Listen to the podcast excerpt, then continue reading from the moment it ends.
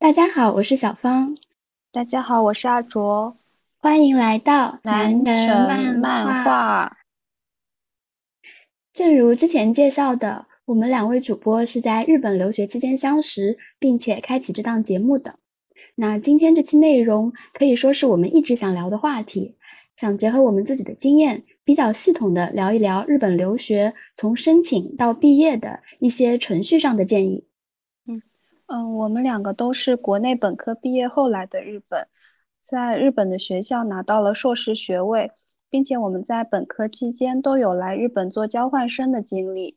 然后在留学热的当下，如果你也考虑去日本留学，尤其是硕士、博士阶段的话，千万不要错过今天的节目。我们将会分享很多实用的干货和过来人的一些感想。对，之前呢，我们节目有邀请过博士学长一起聊聊日本的学术环境。我认为是对人文研究非常有启发的一次谈话。如果你已经对日本留学比较了解，或者已经申请成功，正在日本读书的话，也非常推荐那一期节目。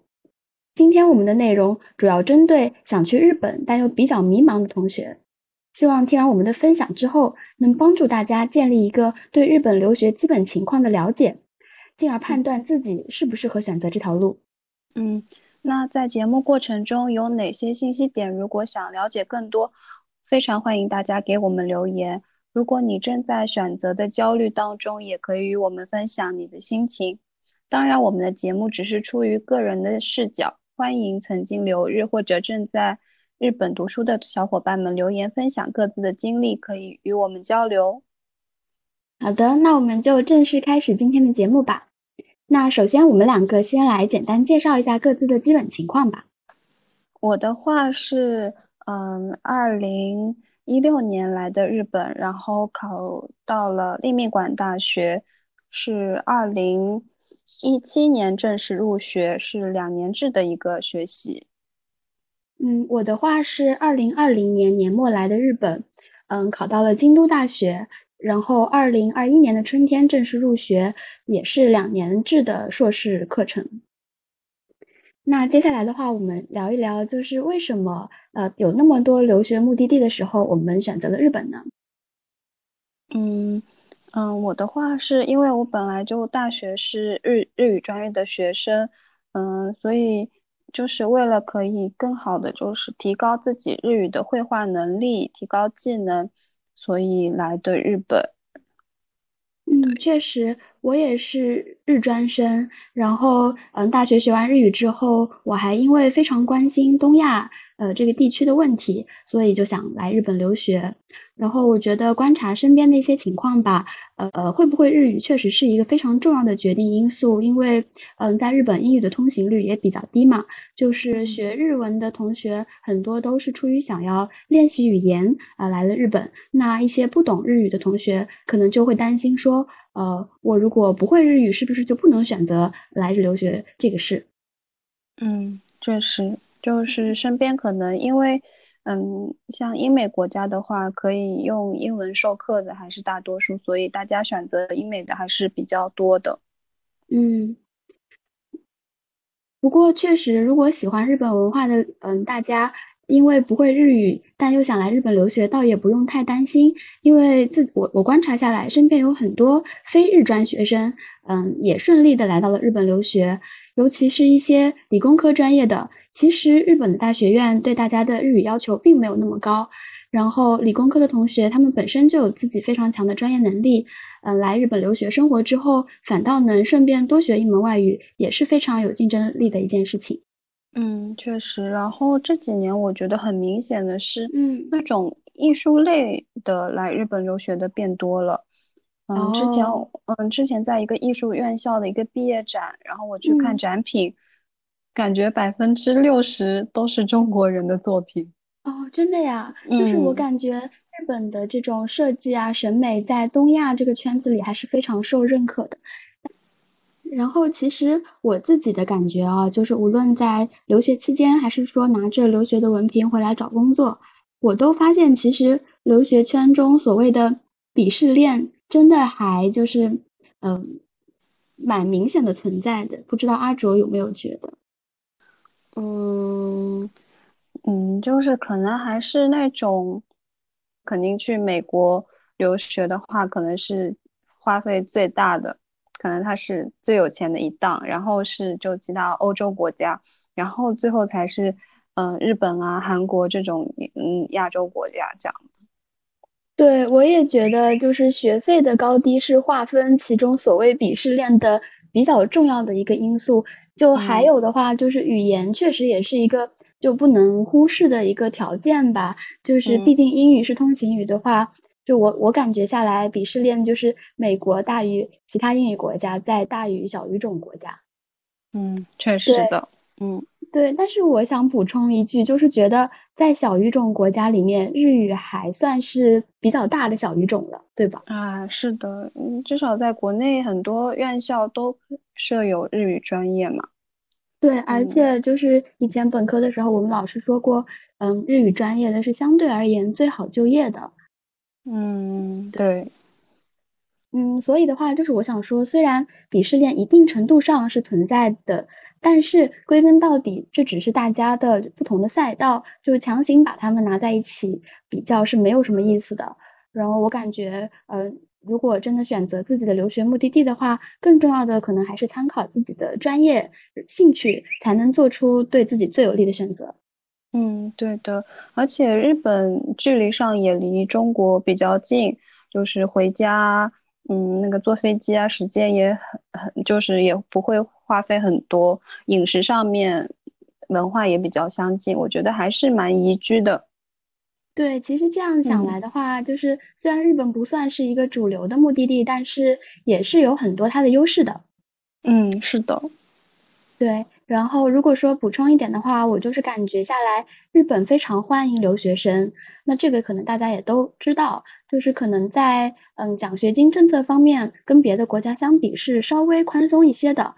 嗯，毕业了之后呢，就是也会有，就是希望你外国人留在日本工作，有这样的机会。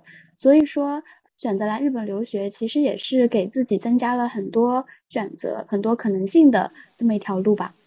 嗯，对的。然后，呃，我的话是因为是在京都读的大学，呃，研究生，所以，嗯，那到现在也生活了好几年了，所以我感觉像京都的话，这样就是，嗯，风景又很好，然后城市规划也不错的城市，就让人非常的舒服，然后整个人都放松下来了，就感觉没有以前这么焦虑了。没错，虽然就是这点有那么一点点的夹带私货，但是我们两个因为都是在京都读的书，嗯，然后嗯，受到了很多这个城市的滋养吧。然后我觉得这个是我可能最意外的。然后欢迎大家就是来日本的话，就考虑一下京都。对 对对，对，嗯。然后说了这么多，大家应该会很好奇，就是想要。呃，在硕士留日，那我们有哪些途径？嗯，对，那我来讲一下那个硕士阶段留日的三种途径吧。就是一种的话是通过文书面试申请研究生，就是也就是旁听生。然后还有一种的话就是通过嗯邮件联络导师直接考试。然后第三种是就是通过语言学校然后备考。嗯，大概就是这三种。对，然后我自己当时就是在做选择的时候，其实对这些路径啊都有非常多的疑问，然后也不知道上哪里去这个找信息。那我们就是稍微给大家扫扫盲吧，就是比如说我来说一说呃文书这一块，因为我自己就是通过文书呃申请的研究生。那大家一般担心的就是好不容易，比如说请了中介，然后嗯，导师同意我进入他的研究室，但是这并不代表我已经成为了这个大学的呃正式学生，还是要经过就是学校组织的考试，通过了之后嗯才可以入学的。那身边也会有很多案例，比如说嗯在一次考试考不过，大家可能就会多 gap 一年，第二年的考试才考上等等这样的情况。然后这个的话，如何增加你的考上概率？呃，这个就不能一概而论吧，因为每个老师有每个老师的个性，有的老师就喜欢养鱼，就嗯给大家制造一个竞争激烈的环境，然后他其实最终只留下一两个研究生。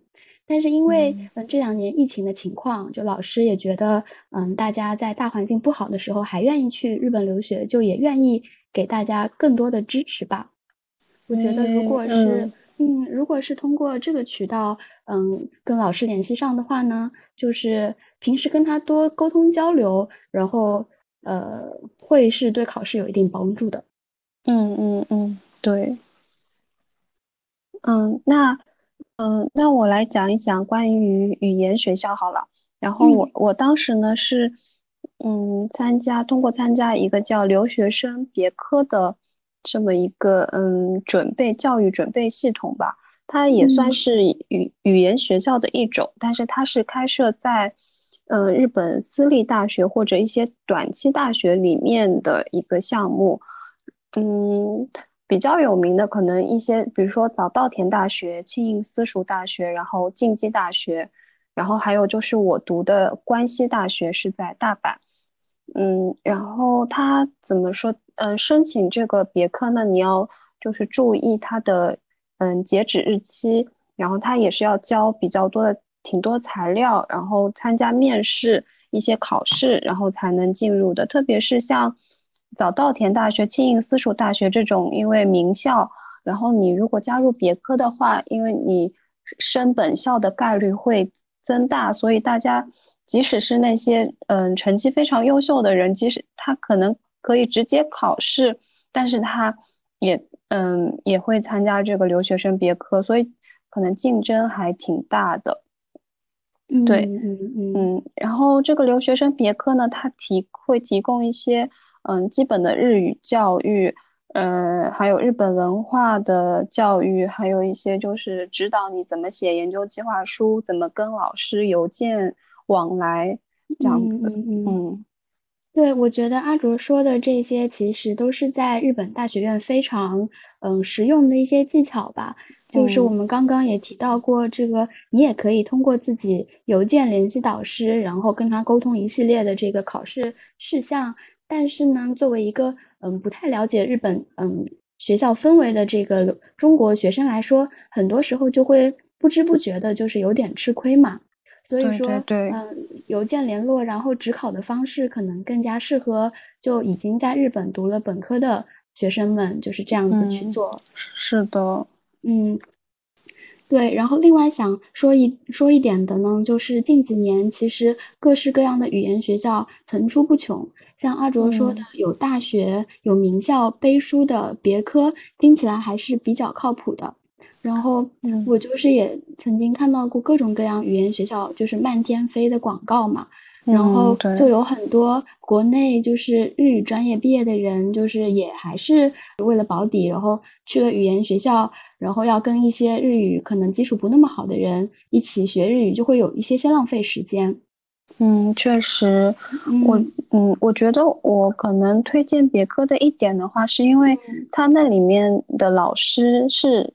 比如说，嗯，如果是我是那个关西大学的，那他就是关西大学的老师，就他真的是那种教授级别的，嗯，就就都拿到博士学位的，是很有能力还有经验的老师，嗯，所以嗯，然后嗯，可能比普通的语言学校，我觉得那种教师的嗯资源要好很多，嗯，然后的话，嗯，像我。的那个我读的那个关西大学，它是提供那个留学生宿舍，然后你可以住在里面。它还会，嗯，每个宿舍它是一个一个单元，然后每个单元它会配给配一两个日本学生，嗯，让你来帮助你。我当时觉得还蛮好的，嗯，对，确实这样听下来的话，就是制度还挺完善的，就是感觉可以直接从国内毕业，然后是拎包就直接来日本的这样的，听起来。对，因为我自己当时虽然是通过文书申请成了旁听生的话，就是在生活上的一些东西还是都是要自己去解决的。再加上很多时候人还在国外，然后那要怎么把日本的房子定下来啊，谈一谈啊，就是会有很多需要自己去解决的小障碍吧。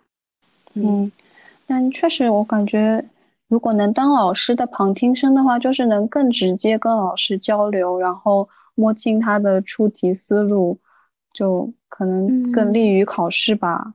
是的，是的。然后有一点，我觉得我自己就是做的不够充分的，也想在这里就提醒一下后辈们，就是，嗯，并不是说你申请成为这个老师的旁听生，你就一定只能考他的研究室的。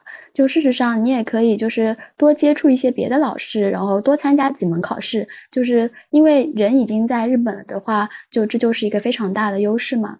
像我当时就是。一部分是疫情的原因，还有一部分是备考压力比较大，导致我就是没有特别深思熟虑的，就是去思考说这个老师是不是一定适合我。当时我就比较有一点点功利，就是觉得我的目标是一定要考上。但是，嗯，听我们这期节目的大家呢，我就希望你们在嗯旁听生的期间，能够尽量多的去做尝试吧，然后选下来觉得自己老师最合适，那就努力的备考。嗯嗯，确实，老师毕竟你要和他一起相处两年时间，然后，嗯，要参加他的 ZMI，然后还要，嗯，就是论文阶段也要不停的进行交流，我觉得真的很重要。对，然后那么，嗯，如何申请这个问题我们也讲的差不多了，如果没有讲到的部分呢，那就大家我们留言讨论。嗯，申请完了之后，可能大家就会面临一个这个奖学金的问题。嗯，就是刚才我们有说到，日本的奖学金可能是比别的国家呃而言，就是相对嗯机会多一些的。但是自己尝试了之后，发现它真的很好申请吗？好像也没有，对吧？对，我是觉得就之前嗯要申请奖学金的时候，它有学校有一份那种网上可以下载那种资料，然后打开来一看，发现奖学金怎么这么多种。就它是可能是不不同的财团，然后不同的那种呃叫什么无利益机构，嗯呃无政府机构、公益组织，对 公益组织、无利益机构，直接直译，嗯，他对就是组织非常的多，然后他那种对象嗯的要求都各有不同的要求，嗯，所以要选择适合自己的，就自己可以报名的，然后。还挺不容易的，就信息的筛选很重要。没错，就是最气的是之前我就是在挣扎于申请不到奖学金的时候，打开小某书，就是大家就在那里说，好像留留日的同学就是人均奖学金什么的，我觉得呃有有一点那个夸大的成分啦。啊，确实，就怎么说呢？他嗯，普通的那种入学。呃，学费百分之三十的减免是不是挺普通的？哦，我我们我们这里是那个半免和全免，就是这两级。哦，这样子的。因为我们当时的话，嗯，就立命馆大学，它是嗯每一个研究科，它是呃当年入学的留学生中，其中有一位可以全免，这样子，就是按照入学考试，嗯。哦，那京都大学的话，我了解下来好像就不仅看成绩吧，还要看你的这个家庭情况。因为你申请减免奖学金的时候，他会让你填写，比如说你一个月生活费是多少，你的房租是多少，就是他要来这样核算，就是看看你过的生活是不是真的就是很节俭，然后才来判定就是给不给你奖学金。那他还挺严格的。是的，是的。然后我感觉的话。呃，可能一年两个学期，一个学期至少一个学期拿到半免的留学生还是蛮多的。哦，对，那身边当然也有就是，嗯，一个半免，一个全免，就是这样子的情况，那算是很幸运了。对的，嗯，我当时是拿到了全免。哇，好好，你是两年都全免吗？对，那就是说明就是成绩好，所以就可以有机会。嗯，可能就是有有准备了他的那个考试哦，原来是这样子。嗯，那这个真的是每个学校的它的政策是不太一样的。对，嗯，然后就是我们我们刚刚说的那个奖学金，可能更多的是学费减免之外的，就是你能切实拿到手的一些嗯补助，就是嗯钱嘛。那这个的话。就是我是第一年，嗯，申请了一两个没有上，然后第二年的时候又申请了一个，所以就呃拿到了的。哦，那还哎呀，也是很厉害的。当时因为每每一次就是申请，可能都是要老师写推荐信的，我一开始就特别不好意思，就是觉得要麻烦老师。但事实上，就是我们老师也非常鼓励我们，锲而不舍，屡败屡战，因为他说。他说给我们写推荐信就是他的工作，就呃他非常鼓励我们就多试试，确实也是，嗯，就是我后来是通过学校推荐的这个渠渠道，嗯，申请到了那个四川国际奖学金，就是做相应一个品牌的财团。诶，我觉我觉得中国留学生申请到那个奖学金的，就是挺少的，说实话。就比如说我们学校，嗯，这样子，我在看他的资料里面发现有很多，嗯，针对那种其他亚洲国家，比如说越南啊这种还蛮多的。越南的财团支持越南留学生的财团很多。嗯嗯，我不知道我这是有什么原因。确实也是，就是有那种嗯专业对口或者国籍对口、地域对口的这样那种特定项目嘛，就还是像你说的，就是要去筛选，嗯，找一个自己赢面比较大的那种渠道，然后去打磨自己的这个申请材料吧。嗯，对的。嗯嗯。然后关于奖学金的话，怎么说呢？我觉得其实收获最大的就不是说每个月拿他多少钱的这个事情。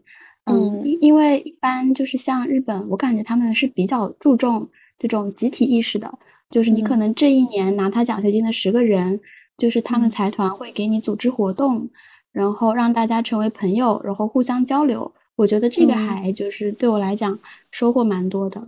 嗯，感觉对我之前因为也有听小芳讲过一些，就她去参加这个活动，感觉还蛮丰富的。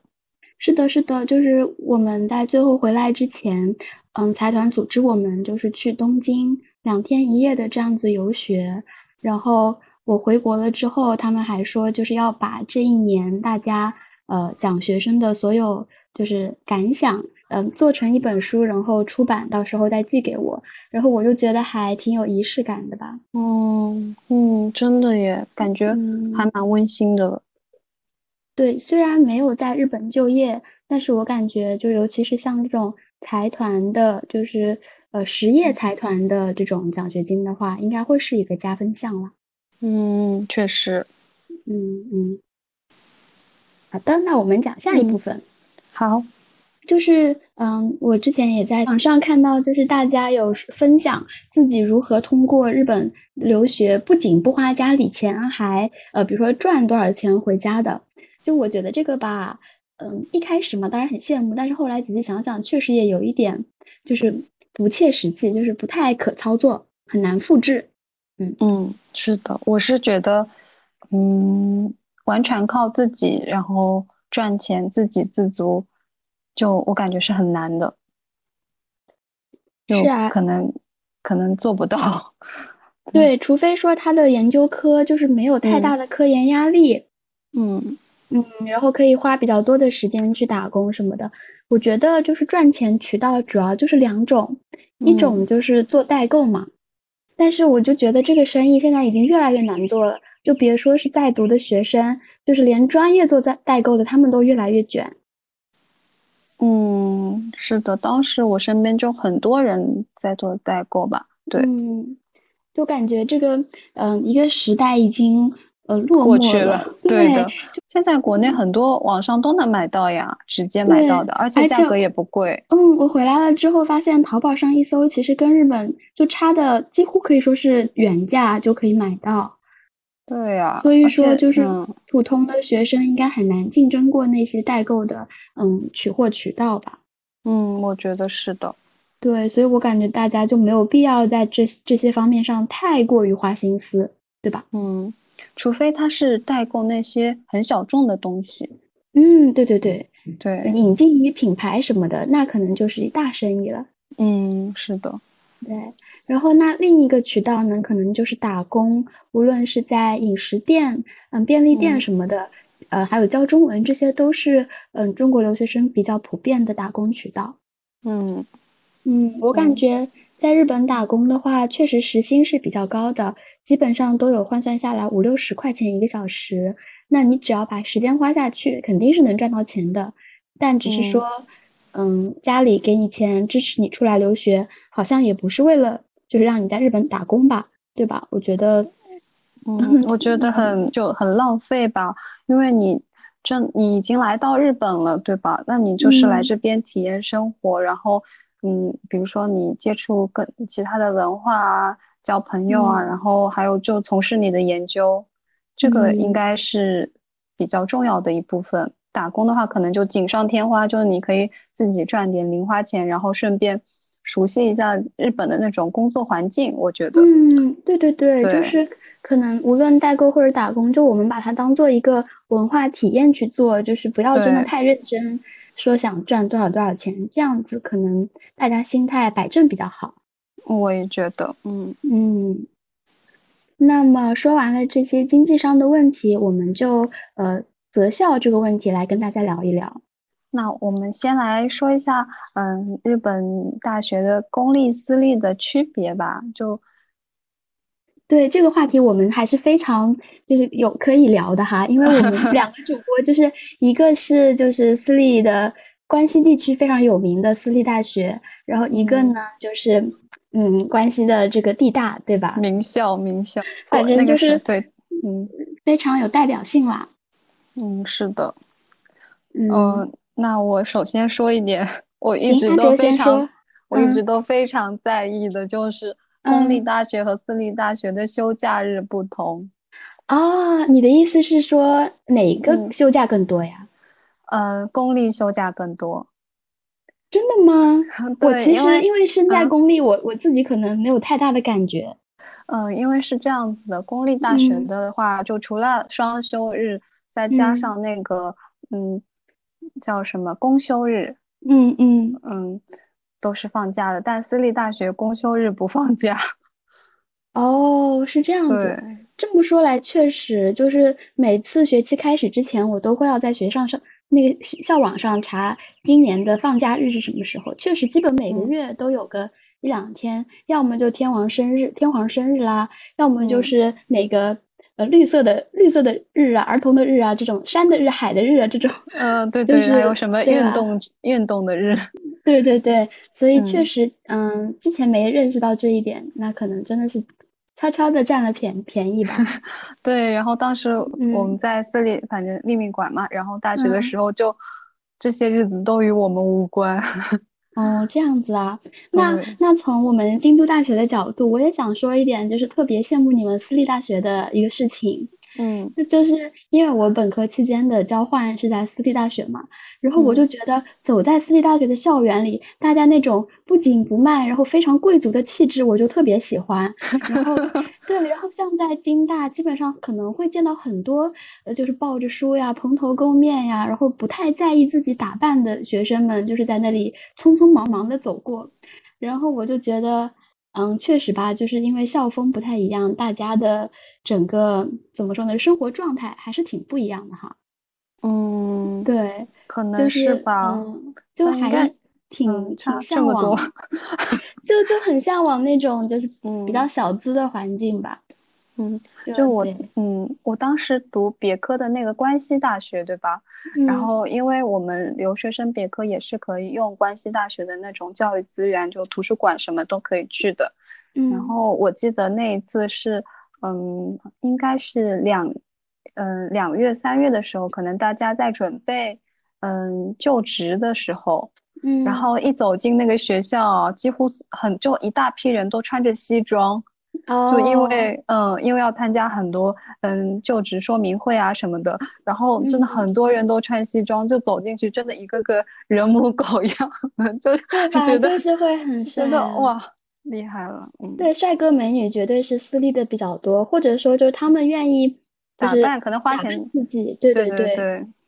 就是那种连头发丝到脚脚趾甲都非常精致。就之前我有一个同志社的那个日本女生，就是朋友，她跟我说，嗯，我们出来是肯定要化妆的，哪怕上上午的课稍微迟到一点，那也是一定要化了全妆才能出来的，就是对自己是，对，就非常有要求的那种。对，原来如此，嗯，对，然后在京大的话，就基本上很少遇到这样的，嗯，这些你说听起来像是漂亮话，但确实也是会实际的影响到一些生活体验的，比如说，就是我我去那个。嗯，京大的图书馆有一段时间，我就在那里埋头苦写我的论文。然后图书馆每天都会来一个非常邋遢的男生，就是他好像衣服裤子也都不换，然后甚至穿着拖鞋就就过来了，就是有一点就身上都有一点味道。然后疫情时期他他也不戴口罩，然后就怎么说呢？我觉得会有一点影响我的体验。哦，那真的他他这样。他这样跟就是怎么说，跟私立公立无关，只是他就是他个人卫生 卫生条件就是不太好。嗯，就是非常这这个是非常极端的案例了哈。嗯嗯。哎，但当时我在因为立命大学、立命馆大学，然后我们是印象研究科嘛。嗯。就大家真的挺，我觉得怎么说呢？我下嘞。嗯，挺偶像嘞，然后因为印象研究科搞那种视频啊、游戏，然后嗯做这种艺术的还挺多的嘛。然后大家就那种头发颜色都是五颜六色的，然后穿衣风格也都很有自己的特色。嗯，就当时觉得还真的蛮蛮帅气的。确实，嗯，可能怎么说呢？京都大学那种应该大家都很有自己的思想。就嗯，就京大不是特别有名嘛？就比如说在坐在鸭川里面打麻将啊什么的，都是金大生做的事情。哦，对，大家都说金大生可能会比较特立独行这样子。对，就我觉得还蛮就有意思的。嗯嗯，确实，因为金大的校风最重要的就是自由两个字嘛，你就是既可以不修边幅，也可以就是活出自己的样子，就。就非常精致啊，啥的都可以。对，我觉得这样其实也也是另外一种帅气。没错，嗯，最重要的一点我们没讲呢，就是公立私立的这个学费的这个差别。啊，确实，嗯，我之前我还查了一下这个资料呢，嗯，就比如说今年的，嗯，同样是文学研究科。比如说京都大学的文学研究科，它一年的学费是五十三万左右。你好懂啊，这确实就是五十三万多一点，是的。对，五十三万日元左右。然后，嗯，像我们学校立命馆大学，它的学费文学研究科的学费是七十六万左右。哦，那这个还算是还算是差的没太大。对，这个没差那么大。我们。然后我又看了一眼我们印象研究科的，我发现它涨价了。哦，真的？那说明你赚了。哦，对，它现在是一百二十二万 一年。天呐，那这样的话真的还差蛮多的。嗯，可能就是像这种印象电影方面，还有一些理工科的会很贵。然后就第二第二名的一个叫技术管理研究科，它的学费是一百十八万。哦，那确实，对，需要那种器材。他可能就学费会比较贵，嗯，就你说一百多万一年是什么概念呢？就我的理解，可能是比如说你一个毕业生干一年三分之一的薪水吧，啊，三分之一的薪水，对，是的，所以真的也还是一笔大数目了，嗯，确实，对，金大的话，我之前看好像基本上所有的这个。呃，研究科价格都是一样的，只有法律和医学可能会稍微贵一点，但是也不会不会贵到那个一百万以上，可能就也七八十万吧这种。嗯，对，嗯，原来如此。对，这个可能也会成为大家考虑的时候的一个因素。嗯，是的。那另外的话，嗯，我认为还有几个可以给大家提供的思考角度呢，就是选城市、选学校。嗯，选专业和选老师嘛，也就是这些变量了。对的，嗯，就看，比如说像城市的话，看你想生活在哪种氛围里。比如说东京，那就真的是很都市的。嗯，是的，是的。嗯，然后比如说像北海道，那也北海道也有北海道大学嘛，也很有名。那那边可能就相对来说，对吧？远离本州。确实，就是我感觉每个城市它的这个气质还是非常明显的不一样吧。就是如果大家有明显的偏好的话，就是也可以在这个方面入手选择一下。嗯，像北海道的话，就是一年可能有嗯三分之二的时间都可以享受非常漂亮的雪景，但是带来的呢也是你上下学通勤的一个不方便。然后暖气暖气费可能比较贵啊这些。对，那边的冬天真的很长。对对对，嗯，是。然后东京嘛，就是嗯大都市，但是房价贵。嗯，房价真的很贵。嗯，但是你的娱乐什么的，就是一应俱全，真的。对，然后那种中华料理店就很，就是真的是中国人做的中华料理店就很多很多。没错，就真的感觉东京啥都有，还是有一点点向往的哈。啊，对，然后那些中国人在玩的那种游戏。啊，设施啊什么，然后中呃东。啊，你是说那种密室啊、狼人杀、桌游，对对对，就是非常的，就感觉复制了一个中国社区在那里。对，是的，是的。确实，就是像去嗯大阪、东京、京都这些比较有名的留学生集中城市的话，就在生活方面的压力会小很多。嗯，是的。对。然后城市的话，那更多的就交给大家自己去，就是按爱好选了。嗯，选学校，其实我感觉除了公立私立，另外的一个点呢，可能就是嗯强项的专业去选学校。其实我个人觉得选老师是其中一个比较大的应变量。嗯，我觉得也是。对，就对选老你的老师是什么风格，会极大程度的影响你的留学体验。真的，真的。然后对，嗯，你的老师他能不能指导你，就这很重要。对，是。嗯。哎，这个东西吧，怎么说呢？我们也很难来评判了。就是说，祝大家好运。这这真的看运气，还有缘分。我对当时我当时选我的老师，就是因为我去参加立命馆大学的那个研究科的嗯说明会，然后当时就是我的老师在那里讲解，嗯，然后我就和他听完他讲解之后，有有了一段那个时间跟他可以沟通的。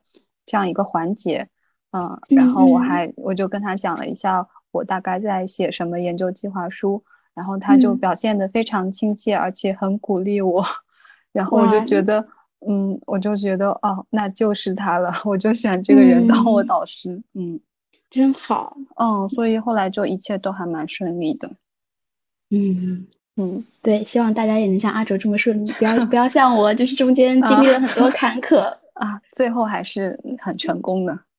对，然后最后在我答辩会上，老师说这两年想必你应该过得很不容易吧，就意味深长的跟我这么说。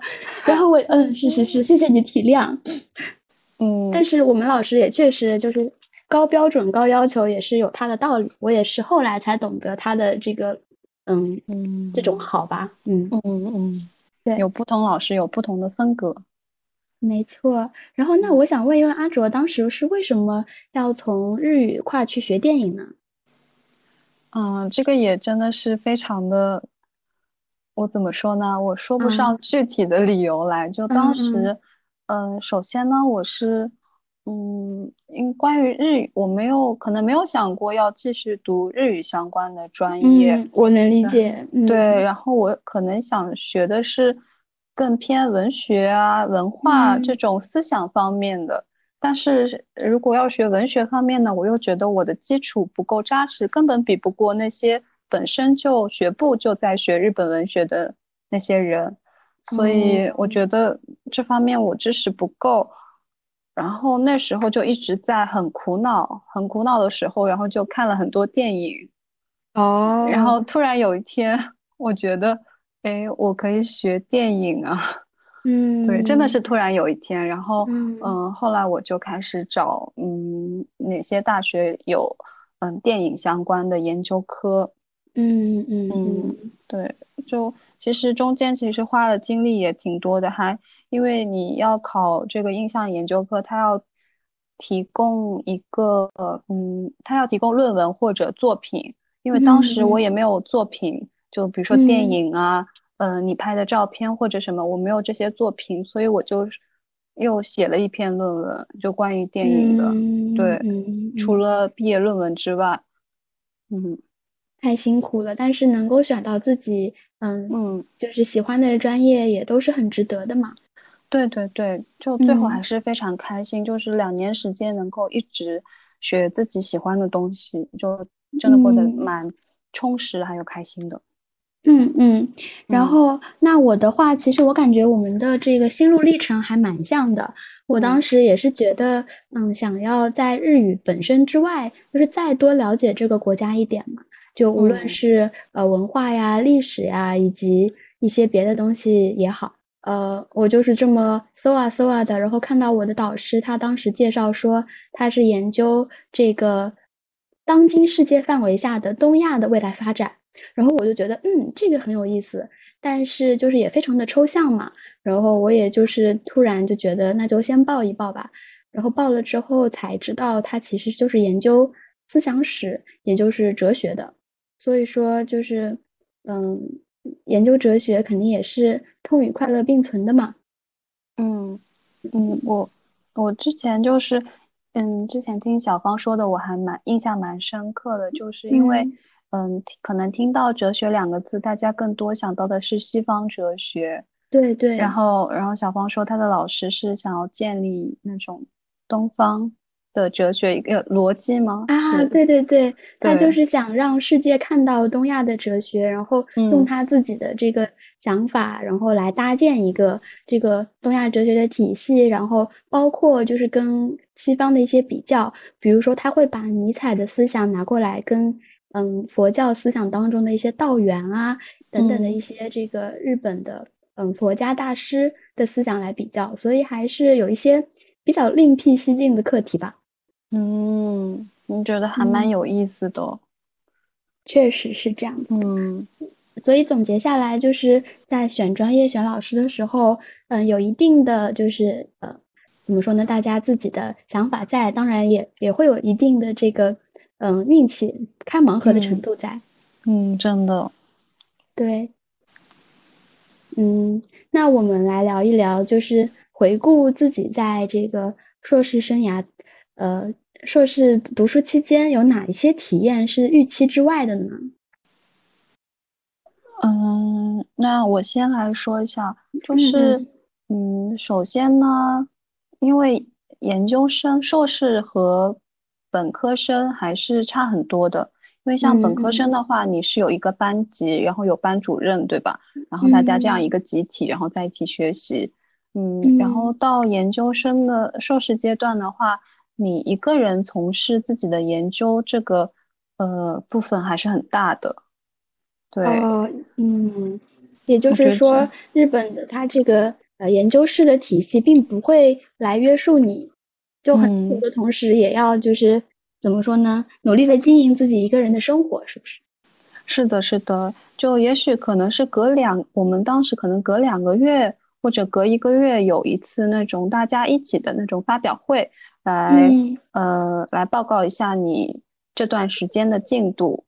嗯嗯。然后除此之外的话，可能就是大家各自在做自己的研究，然后彼此之间的联系不是很强。嗯，确实是的，我也感觉就是研究室之间的同学，就是有点像同事的感觉，大家好像除了你的研究课题，就不会过问你的私生活。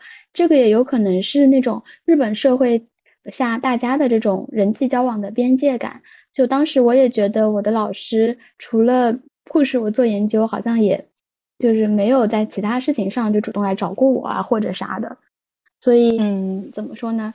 嗯，可能尤其是在就嗯比较好的学校吧，大家会比较注重做研究这个事情，会默认说你来读大学院，那就是嗯你是一个搞学术的人，就课题肯定是要占据你生活中比较大的一部分，大家就是有这么一个默认的在。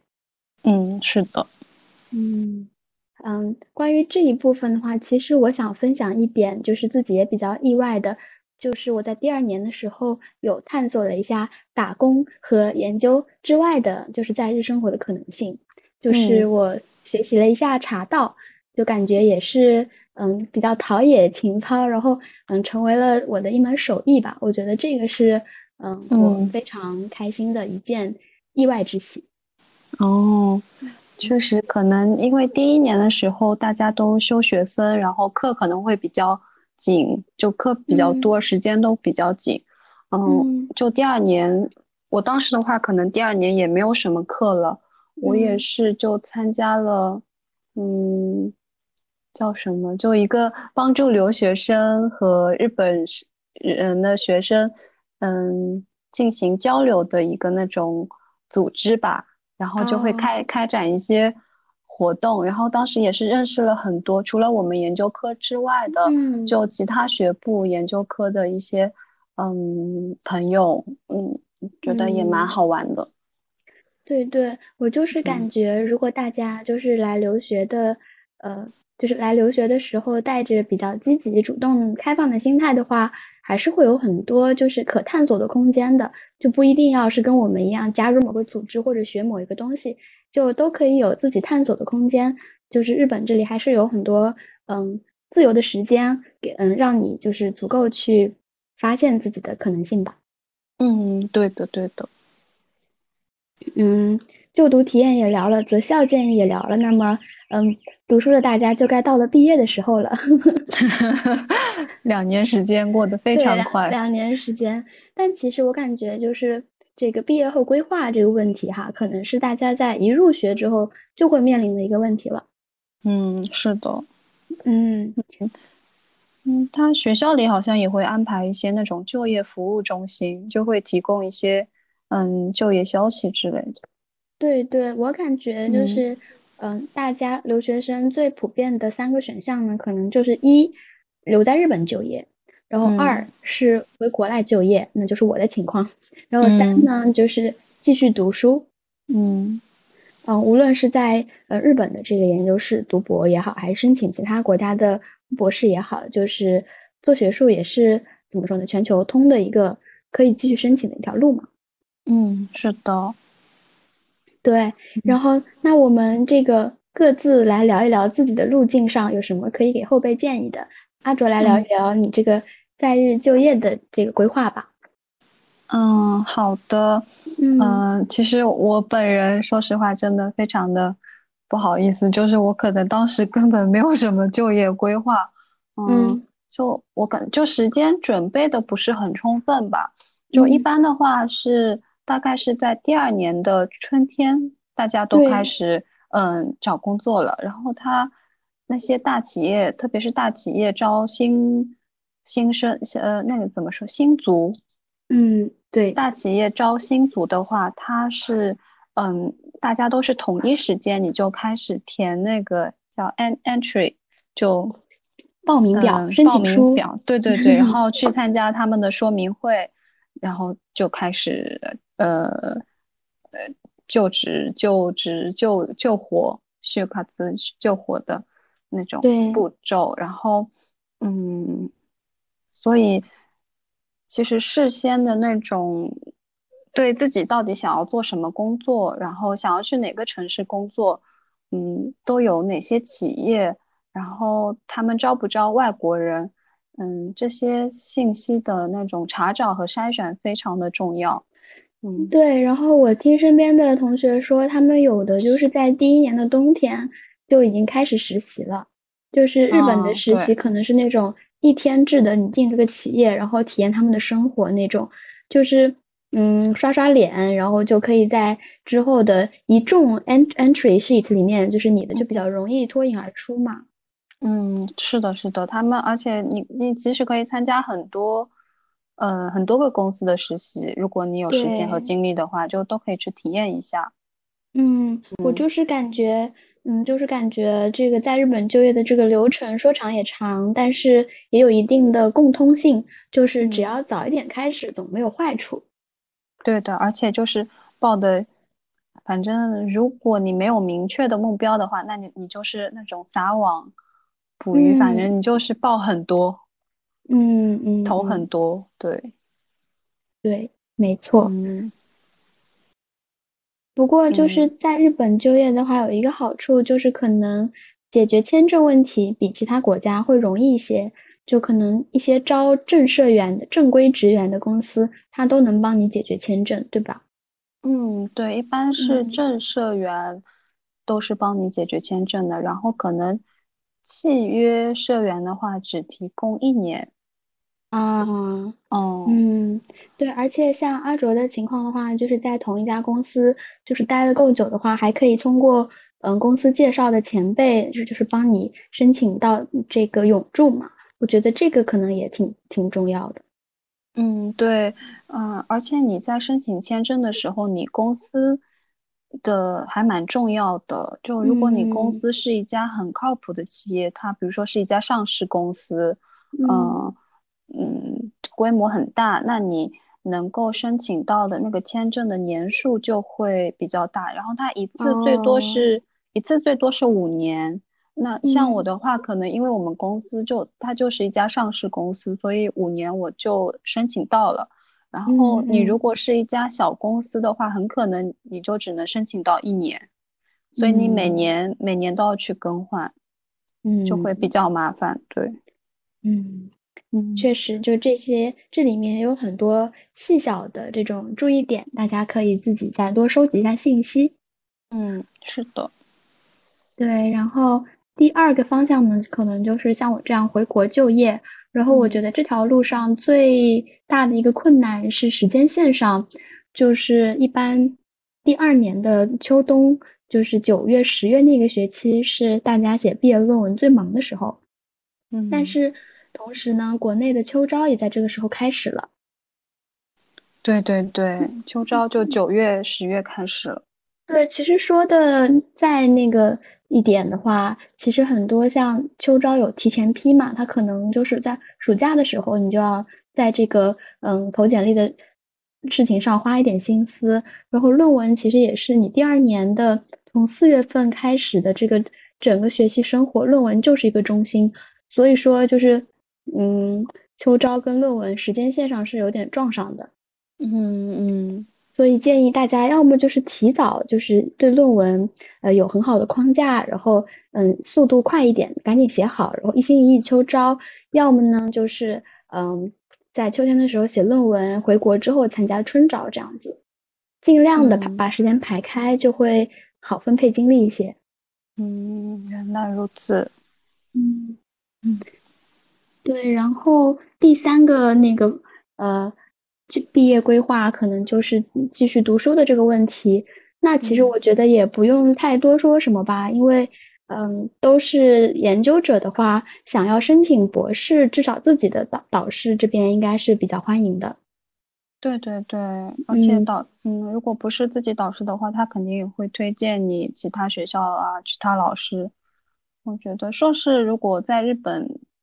要读博士，我觉得还是相对比较容易的吧。对，当然了，我其实感觉就是体验下来，嗯，两年的这个学术训练还是比我想象的要艰难一些的。如果说就 是大家在这两年结束之后，还像当初那样就是坚定要读博的话，就说明真的是一个学术人才啦。对我也是觉得，我就当时后来写论文的。感觉自己快要废了，我当时也是，哎，就感觉脑子就是挤成挤成一个就是干瘪的抹布那种感觉。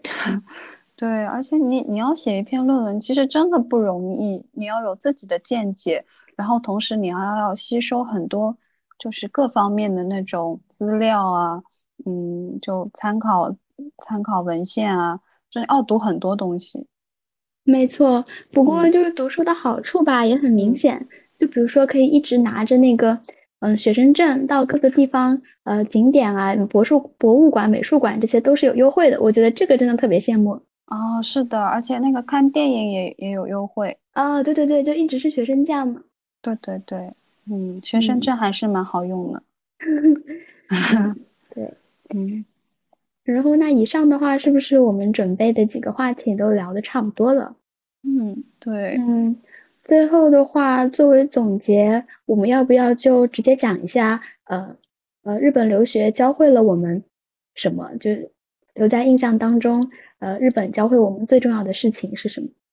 嗯嗯，我的话，我觉得，嗯，日本留学教会我的话，就是自己培养了一个独自处理很多事物的能力吧。因为，嗯，当时交换的时候的话，我是和同班同学一起来的日本，所以大家就有商有量，对，都是有陪伴的。嗯嗯，我有困难的时候，我也可以就找我朋友。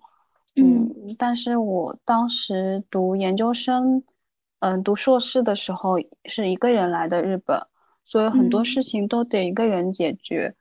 嗯，虽然这后来在这个过程中也是交到很多朋友，但一开始真的，嗯，像比如说租房子啊，嗯，学校里面，因为入学的时候也是。嗯，其他人全部都不认识，然后嗯嗯，独自一人开始建立自己的社交，真就从零开始哦。对，真的从零开始，一开始是很恐慌的，嗯，但是后来慢慢的也习惯了这种方式，嗯，对对对，我觉得来日本的大家基本上都会有这样一个过程了，因为可能比如说像英美国家，他们就会有一些聚会文化，但是日本就。好像很少吧，就我觉得是他们有那种一个人的文化，就嗯。一个人吃饭，然后一个人买东西，然后房间也是就是小小的一个人就是蜗居在那里的感觉。是的，嗯嗯，对，但但也挺好，就培养了自己，就是从害怕孤独到享受孤独。我回来之后，我就觉得国内的这种社交距离感。有时候我还嗯一下子没法适应呢。嗯嗯对，嗯有有好有坏吧。没错。对。嗯，然后那我认为就是在日本留学当中最大的收获呢，可能就是这种异乡的环境吧，就是没有人来嗯没有人来参与我的意见，然后没有人来管我的话。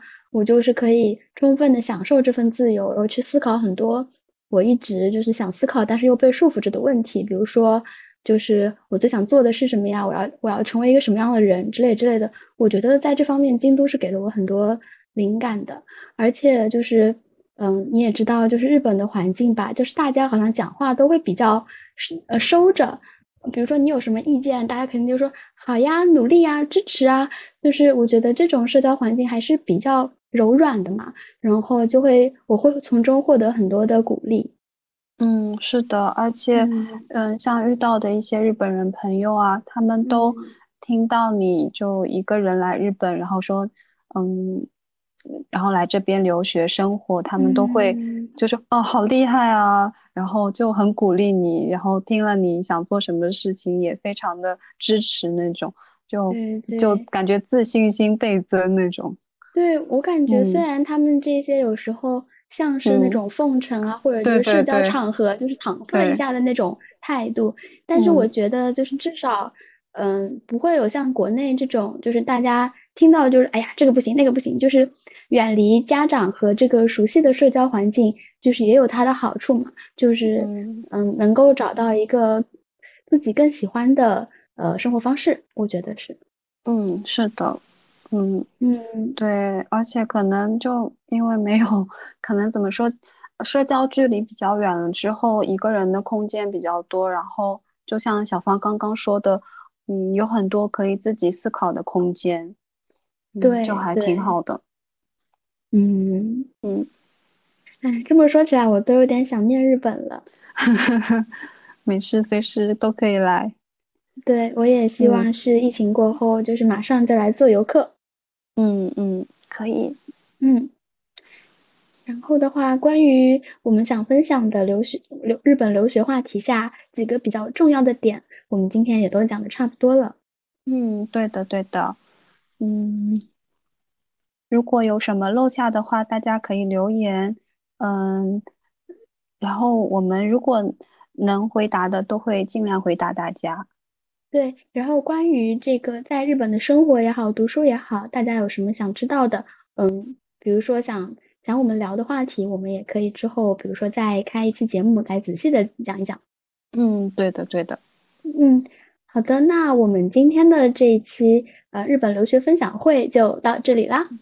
嗯。好，大家再见，拜拜，下期见，拜拜，下期见。